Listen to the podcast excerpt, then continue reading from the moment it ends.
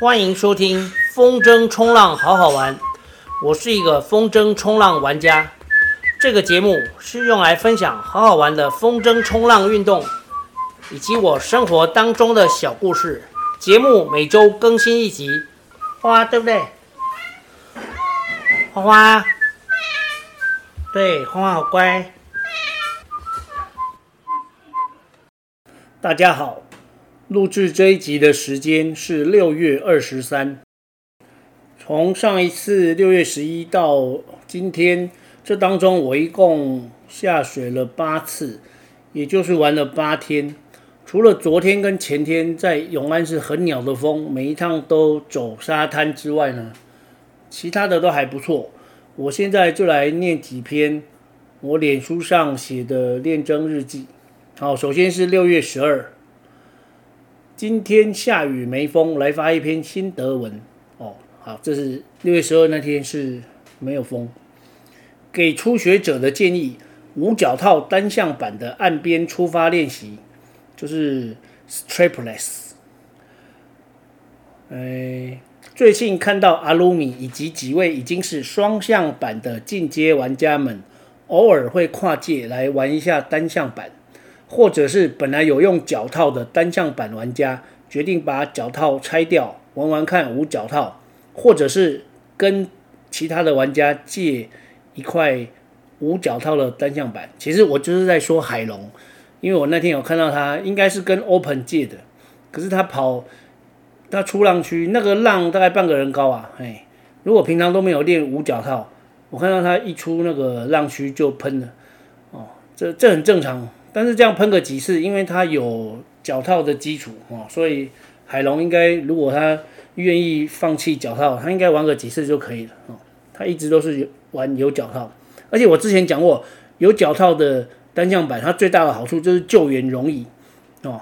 像我之前哦，这个等一下再说，就是刚好这当中我不小心救了一个呃国宝级的单向板玩家，他应该是台湾年纪最大的。哦，就是 Andy，好，这个等一下有一篇会讲到这个。好，那接下来决定把脚套拆掉，玩玩玩玩看无脚套。好，初学者站在板子上滑行，通常是没有困难，哦，因为他们已经有单向双向板的基础，Twin Tips 就是双向板。困难的部分是怎么上去板子。首先要丢弃玩双向板的习惯，来玩单向板，才会进步得快。所谓丢弃单向双向板的习惯来玩单向板了，那是因为双向板它又薄又轻，而且它有两个脚套，所以大部分双向板的玩家，他要从双向板转到单向板的时候，他最大的困难就是单向板是没有脚套的，所以他他他会习惯用脚去带板子，其实这样不对，你是要顺应那个板子。单向板其实就像一只猫一样，就是你要顺着它。那单向板是顺谁？单向板就是顺浪，哦，浪跟就是之前讲过，浪有它的波动，有它的呼吸。OK，好，所以习惯玩单向板的玩家，遇到岸边的碎浪加强风，有脚套可以固定住板子，让板子在你的脚下不会离开你。但是单向板在一样的状况下，也就是岸边的碎浪加强风，要怎么不让板子无情的离你而去呢？最常用的步骤，第一，观察浪的周期频率，寻找适当的时机。第二，丢板子在水面，板头朝向下风处。第三，拉把手跳上板子，因为一拉把手会有一个往上的拉力，哦，拉把手跳上板子，同时向下风处画筝上板成功。第四，根据玩家感受到的风筝拉力。决定还要不要再画一次筝？好，如果是鸟风，你可能开 loop 都不够。像我前两天在永安，哦，就是碰到上板之后开 loop 也不够，这是鸟到一种境界。过浪出海，记得要侧顺过浪。初学者硬顶浪容易受伤，也容易掉板。顺顺的做到上面讲的一二三就可以成功上板，但是新手最感到困难的部分是三跟五。三就是拉把手跳上板子画筝，哦，第五就是过浪出海。好，先来讲三，丢板子跳上板子，再加画筝跑，要一气呵成。许多新手一画筝就喷飞掉板，其实没有关系，你一定要喷飞过、掉过，你才会知道这个程度到哪里哦，就是你可以接受的角度到哪里哦。所以这个多几次，这就是做中学就是在失败当中吸取经验哦。身体失败的经验多了，就容易成功哦。就像 Michael Jordan 说过，我记得他拍过一个广告，看过这个广告的人应该都四五十岁。就是那支广告在讲他的罚球命中率，然后还有他常常就是最后一击成功。他说他失败过很多次，所以他成功啊，这是他留下来很有名的一句话。OK，然后再来，许多新手一画筝就喷飞掉板，没关系，在岸上练习一个动作，就是站立画筝脱沙。大家在初学的时候，一定在岸上练过画筝脱沙。BGM，你是风儿，我是沙，就是脱沙的时候，你是风儿，我是沙，这好像是那个《还珠格格》哦。OK，那听过这首歌，还有看过这个戏的，应该也有点年纪了。好，那接下来，只不过我们是从以前的坐着拖沙改成站着拖沙，而且要两脚微弯哦。你想要玩单向板，先在岸上练习站着拖沙哦，这个这个练习非常重要。站着拖沙，你只要练到可以双腿微弯，然后被拖着跑，然后不会摔倒，这样就成功了。这样你你就可以学到三的动作：丢板、拉筝、跳上板、拉啊丢板、拉把手、跳上板，然后画筝。所以这个是 OK 的。你跳上板的时候画筝，那个被拖的感觉，就是在岸上站立拖沙的感觉。再来说第五，初学过浪一定要侧顺跑。侧顺的意思就是。浪如果从正前方来，然后你垂直，让板子的头垂直对着浪去，哦，这样举一个简单的例子，就是你现在不是夏天吗？大家都在吃西瓜，你把西瓜切切一片放在你的正前方，西瓜侧面看有点像浪嘛，对不对？如果你的手垂直对着西瓜去，就会把西瓜切破，但是你斜斜的过去就是侧顺，啊，所以侧顺是这个意思。刚才举西瓜的例子，突然很想吃西瓜。哦，因为侧顺跑过浪就变得不那么陡峭，哦，侧顺过浪路径是平滑柔顺的，哦，而且浪跟西瓜比起来，浪浪很少是有棱有角，哦，而且浪会崩溃，好吧，这样讲好像不太对，OK，反正大部分的时候是侧顺是 OK 的，哦，而且侧顺过浪如果不慎掉板，板子也会离你离岸比较近，哦，相对来说安全，哦，板子如果离你。比岸还远，那就是说浪打到板子会 K 到你哦，尤其是 K 到头。我以前常常被 K 到头，但是最近就比较少。然后再来，总之归纳一下，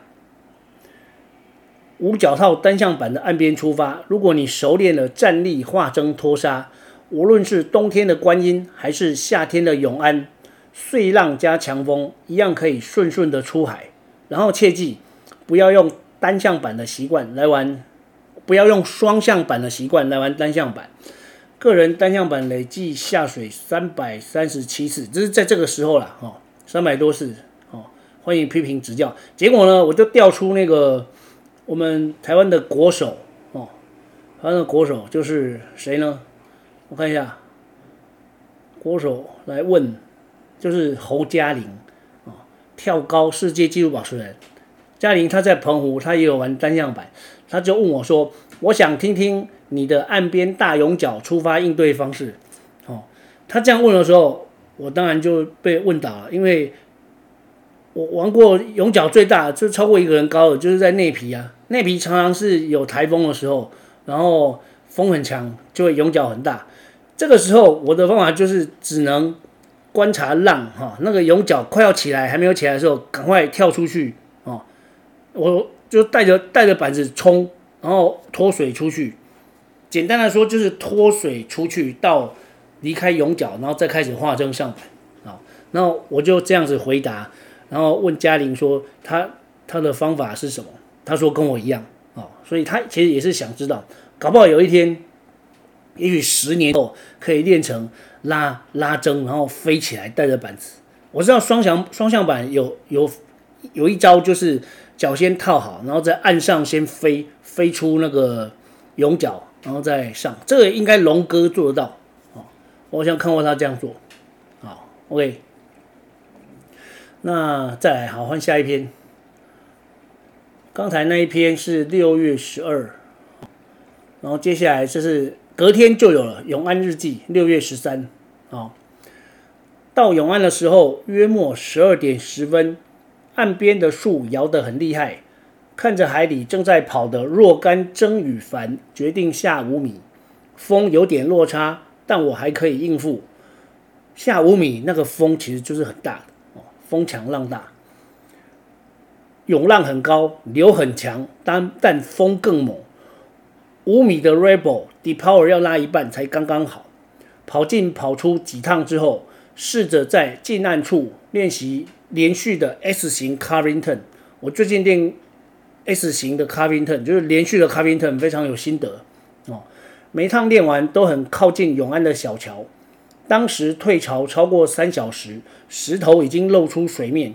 这个永安小桥的石头曾经让那个三荣，哦，他也是单向板玩家，但是他玩的时间比较少，因为他工作很忙，有钱人赚钱了比较重要，哦，诶，他曾经在那个石头区那边哦断断过那个 fin，哦，所以那个地方要很小心，哦，这时候因为已经退潮超过三小时，石头石头都露出水面，所以没有潜藏的危机。某一趟又到小桥之后。因为连续的 turn 之后做了一个俯身摸水的大转弯，转很急，有点失速。突然发现插在水里的手有刹车的功能，就在水里推了一下，这才没有摔倒。接着起身偷赛过浪换脚，再一次往外海顶去。好，这里我要解释一下，为什么手插在水里可以刹车。其实单向板你在俯身摸水做急转弯的时候会喷飞。喷飞一定是你的人离开板子了，哦，那就是人往前冲啊。那人往前冲，你手插在水里面，是不是可以刹车？对，所以为什么浮身摸水这么重要？我之前说过，这就是其中一个应用。哦，其实插在水里还可以刹车，哦，但是这个不是一一试就 OK 哦。我也是试过几次之后才发现，哇，真的可以刹车啊！这要练过啊，练过才可以，因为这是一种身体记忆，哦，就是我常讲的肌肉记忆。然后接下来。在跑没多久，眼睛的余光发现，在半人高的涌浪之间有一个人在游泳。这也许是那位大叔的嗜好吧，我这样想着。再多看一眼，诶，那不是 Andy 老爹吗？本土风浪板玩家，最高龄纪录保持人。如果我没有记错，他应该有七十五、七十六左右。应该是，我记得我刚开始玩认识他几年前，他就七十二了，所以他现在应该是七五七六吧，哦，然后那个，呃，风筝冲浪的最高龄玩家哦是戴哥了，他应该是七十岁，哦，然后我再看了一下附近海面，貌似 Andy 刚刚人板分离，哦，他的风浪板被很快的被打上岸。好吧，既然看到了，我就来玩一下这个副本。涌浪半个人高，非常密集。这里如果拖，哦，有可能我们两个都会受伤，所以我就先把板子给他，好，让他趴着游。我先脱水回岸边等。然后我等了，等到他游到比较靠近，就是涌浪小于半个人高，还是有，还是很密集，但是比较矮的时候，我再脱水出去。哦，我脱水出去呢，我就用那个，我就把力许给他，哦，叫他拉着我。哦，然后我我在一手扶板子，一手脱水。其实后来我想到，应该要力许勾住板子，板子再给他拿。可是我那块板子就是 WAM 哦，我那块小 WAM W A M，我那块 WAM 拿到的时候，我没有穿那个，就是有一个套脚绳的地方，那边可以穿一条绳子。我那时候没有穿绳子，嗯，所以但是我后来补上了哈，我前几天把它补上。如果有穿绳子，力许才能勾住啊。哦，OK，所以我就这样把它弄回来。大概拖了五分钟哦，解开力须给他拉，因为涌浪比较小，所以我就把那个这个方法就跟那个上一次有一集哦，内皮救援记吧，好像是这样，就是我拖一个长得像布鲁斯威利的老外，也是用这个方法。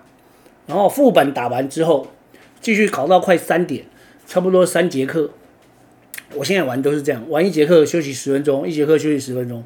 我的一节课大概就是四五十分钟嘛，力气快要耗尽，上岸收工。今天体会到急转弯的时候，俯身摸水，不但可以加快转弯的速度，还可以在失速的时候减速。嗯，所以各位初学单向板的玩家一定要记住这一点：转弯的时候就是俯身摸水哦，它可以让你转的角度更大，激起更多水花，然后那个板子会更翘，然后不小心失速呢，也可以那个嗯刹车。然后这个刹这个俯身摸水，用用手去刹车的动作。让我想到以前小时候看过的一本小说，我是这样写的，这让我想起小时候看过一部武侠小说，里面描述两位武林高手，分别独自站在一艘小船上，从湖的两边往湖中心靠近。这个剧剧情超扯淡，没有弦外机，小船最好是会跑就算你内力深厚，也要发个掌风来拨水吧。但是没有，这两个大侠就是这样。双手这样插抱在胸前，不用弦外机，不用弦外击，不用发掌，用内力在湖中央就遭遇了。两个人在飞起来，在空中打了起来，一个被打落水面。然后我看到一句超扯的：以至刚至阳的内力吹动出惊世骇俗的一掌击向水面，说时迟那时快，人已经回到空中，衣衫没沾半分水。通常这样拍，那个溅起的水花就会先喷到人了，可是没有哎，他写的是喷，它比水花跑得还快哦。人家说飞机是超音速，它这个掌是超水速。好了，反正就是扯淡，武侠小说就是扯淡。这不是金庸，也不是古龙，我记得这个小说家好像叫什么楚云哦，后来不知道还有没有在写。超扯淡，就是说他这样一拍，回到空中，溅起的水花还弄不湿他。这个俯身摸水，然后可以刹车的动作。应该就是水面打斗那位大侠使得功夫的初级版哦，应该是幼儿园版哦，就是可以刹车。好，这个是第二篇。那接下来再来看下一篇，下一篇是哦，这个是六月十五，又没风，又来一个新德文。做 driving 的时候，只要掌握了重心。就会得到这个 turn 的快乐。当玩家在顶峰跑 upwind 的时候，不需要改变重心，只需要维持平衡。一旦准备顺风转，就是 driving，就先改，就必须得改变重心。以左舷出海为例，先把风筝甩向岸边，感受到风筝拉力的瞬间，括号重心被破坏了。你有两个选择，一个是听天由命，那就是被拉喷飞了，好，拉出去喷飞。第二个是俯身摸水，同时后脚轻轻地蹬一下板子。选择一的玩家就准备被拉飞出去，摔在水面上。但是你没错，这是一个菜鸟必经的体验过程。没有在 driving 被风筝拉出去摔过的，别说你会 driving。选择二的玩家就是经验值丰富、肌肉记忆充足的自然表现。真的是摔久就会了哦。单向板玩风筝冲浪就是刷经验值。单向单向板玩家风里来浪里去的过程中，脚负责应付浪，手负责控筝，核心肌群负责对付阵风。这里面属于肌肉记忆的部分，就是脚跟核心。肌肉记忆的建立过程没有捷径，只能刷经验值。浪有它的呼吸，浪有它的节奏，这呼吸节奏完完全全透过你脚下的单向板。传递给你，而且毫无保留。对于这呼吸节奏，玩家没有思考反应的时间，就是反射动作。四头肌与膝盖配合，对于浪的高高低低做出屈伸。至于核心肌群，就是练到自动的含胸拔背，或是挺身后仰，甚至换来换去。这阵风也太乱太强。终于有一个控筝是玩家可以完全控制的，但是别高兴。因为你之所以这样控筝那样控筝，都是因为现在的风况让你必须这么做。严格来说，也不是你决定的。所以，我们其实玩家是被风跟浪玩，我们只是配合它。我从来不觉得征服一阵风或是征服一道浪。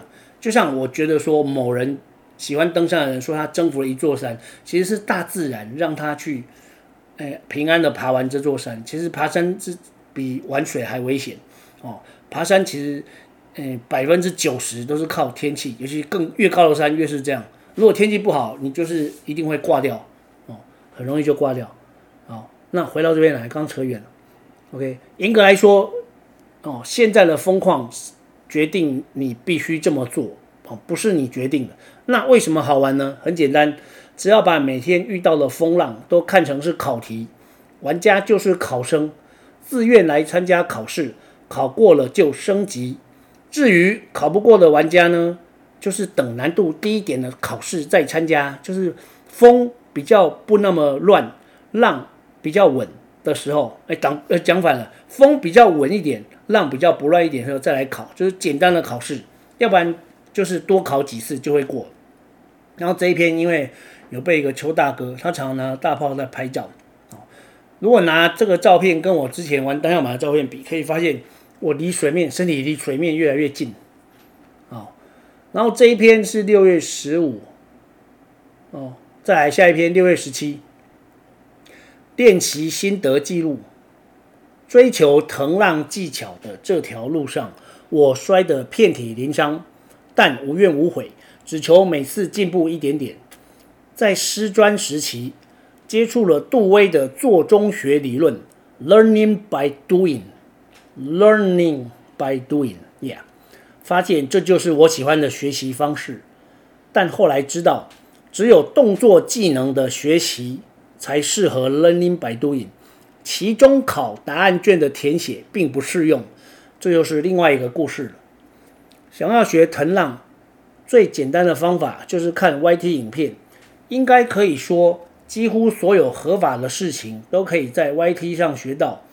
但是 YT 影片就只有动作的示范，加上简单的英文讲解，就算你重复看几十遍，也不见得可以抓到精髓。还不如做中学，直接来腾腾看，看看腾浪到底是怎么一回事。没错，这两年多我就是这样子学单向板，模仿高手玩家的动作，然后不断的喷飞，不断的摔。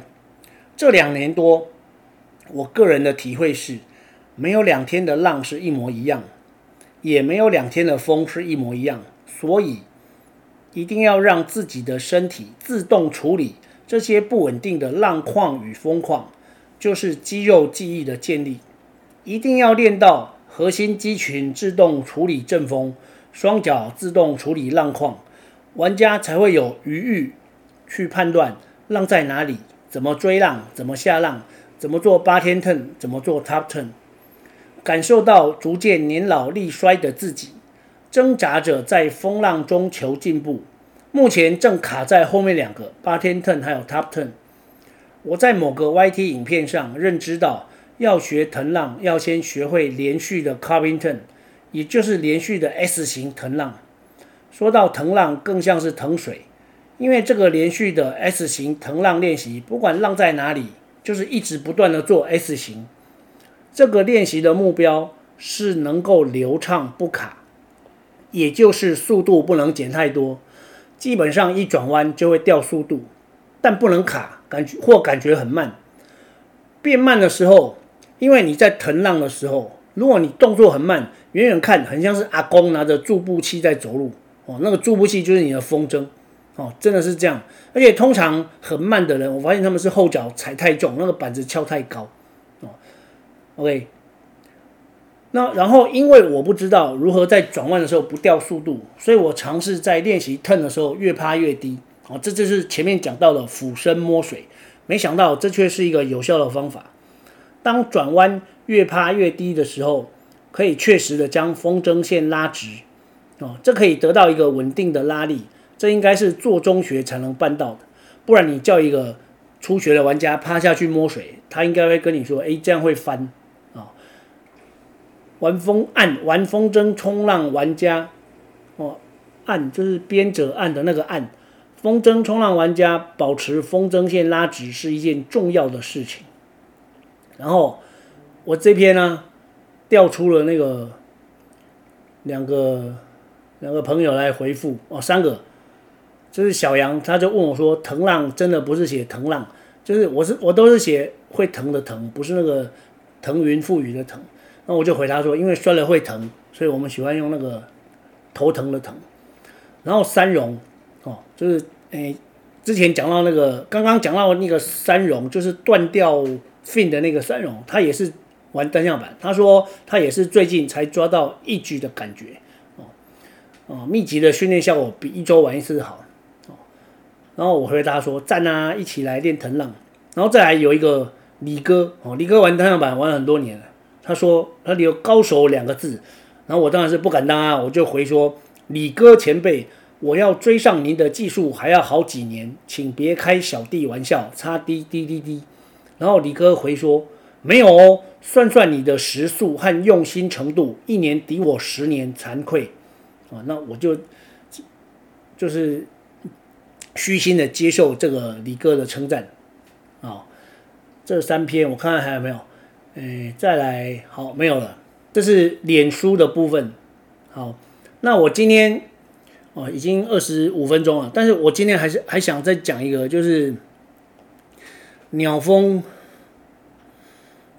就是其实是抒发一下情绪了。哎，我刚刚哦，因为我不是讲前昨天跟前天去永安那个玩的都是鸟峰啊，哦，然后都是十米不够，每跑一趟就要上来走沙滩，一趟每一趟都下流。然后今天好不容易，我今天早上载我妈去打第四季啊，她住三甲，我是预约了。三峡在活动中心的那个六十五岁以上，最近可以先打第四剂哦。当然还有一些相关的工作人员，像阿奇他就已经打了，他是在台大医院工作，他三十几岁而已。阿奇就是我阿姨的小孩哦。那今天早上我载我妈去打，打完之后我就想说，哇，那个诶还不到十一点，我就直接要冲那个内皮哦，因为托尼基啊，还有那个博全哦，就是我们秘书长哦。Toyota 的 sales，他说 Toyota 妥善率比尼桑好，可是我觉得尼桑妥善率已经很好了。我开那台 Lavina，嗯，很棒啊，我非常喜欢它，就是独角仙哦那一台，现在已经停产了。哎，有没有扯到这里？好，反正就是说，已经很多人在那边玩了，所以我想说，我十点半出发，照以前的经验，应该一个半小时从三峡出发，应该可以到内埤哦，内埤就在南南方澳，结果没想到。我我一到那，我从我是走国三，国三，然后接上那个国五的时候，哇，就发现大塞车。结果我看了一下沿路的那个沿路，不是会有电子布告栏讲说前面怎么样啊？就发现两个路况，一个是哎，第一个石碇隧道，石碇隧道出口五级来掐屌掐屌一下，所以全部人都很慢。我走那个隧道就花了半小时。那我想说，好吧，算了，那我要回家，我不去玩了。然后开那个一九六八，对，实即时路况，我从来没有看过紫线诶。对，到石定那一段就是紫线，紫线就是比红色还塞，红色基本上就已经是很慢了，四十以下。但是我看到那那一段是紫线，所以我刚刚是从那个石定石定回来。然后既然开车，我就讲到，我就我我想要再补充一下，就是跟开车有关的部分。这五年，对，我快要满五年了。我是二零一七年七月六号，哦，广东桌，就是我的启蒙教练啊，他一共教了我半年多。他第一次教我上风筝冲浪了，就是二零一七年七月六号，大概只剩还有诶两个礼拜就满五年了。这五年当中，我觉得除了风筝冲浪的技术进步呢，还有另外一个技术也进步，就是开车的技术。因为我开车的时间比玩的时间还长，因为我通常如果要去一个点玩，我在车上的时间超过两小时，然后我常玩的时间大概两小时左右。哦，那这些这些年开车的经验，我发现我以前还没有开始玩的时候，我不知道，就是有一种人很奇怪。他的观念就是开车慢慢开很安全。我不是说开车开慢错，哦，通常如果这条路它有两线，大家要知道内线是比较快的车开的，外线呢是比较慢的车哦。所以你喜欢慢慢开，你就要到外线去哦，你不要在内线当路队长。比方说快速道路好，对，我讲的就是快速道路。我最常走的两条，就是六十四跟六十一。快速道路常常遇到那种。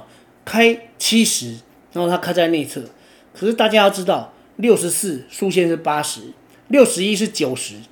为什么有一个十公里的缓冲哦，十公里缓冲就是比方说六十一、九十公里限速，但是你开到一百零一才会罚，它就是要你定速在九十啊，因为定速不太容易，我们脚踩在油门上，定速九十，有时候可能不小心九十五哦，然后有时候掉一点，那那个十公里就是让你在那里缓冲的，可是你在限速九十的地方开七十，这是什么意思？后面一排车等你。哦，然后又旁边又有一台喜欢跟人家并排开的，这个更奇怪了。然后想要超又超不过去。我再强调一次，我不是说你慢慢开不好，但是我真的很讨厌慢慢开又开在内侧的人。哦，这就是非常讨厌的地方。但是很多人他都喜欢这样。那这时候如果是走山路，你碰到只有一线道的地方呢，前面那个人又慢慢开。一般道路现在是速限五十，很少有地方是三十，像工区才是三十。哦，施工三十。有的地方乡间小路可能四十，但是一样，它有十公里的缓冲啊。你在乡间小路限速四十的地方开三十，这是什么意思？其实速限四十，你可以开到五十哦，不然至少你也开到四十。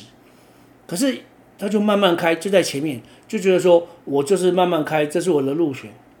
这种人真的非常讨厌，我很讨厌，对，我非常讨厌这种，看到这种人真的是糟糕，陆队长，所以。最近几年才会有那个，哎，罚龟速车啊，像高速公路也是啊，高速公路速限至少是一百嘛，还还有一些地方是九十啊。可是你开在内线，你开八十，这就很扯啊，因为你你足你其实可以开到九十几，哦，这样才是一个有公德心的用路人啊。你如果要慢慢开，请你移到外侧车道。然后其实，在田径场上也是这样。田径场上也是这样，我还没退休之前，我有蛮蛮多次是在学校田径场跑步。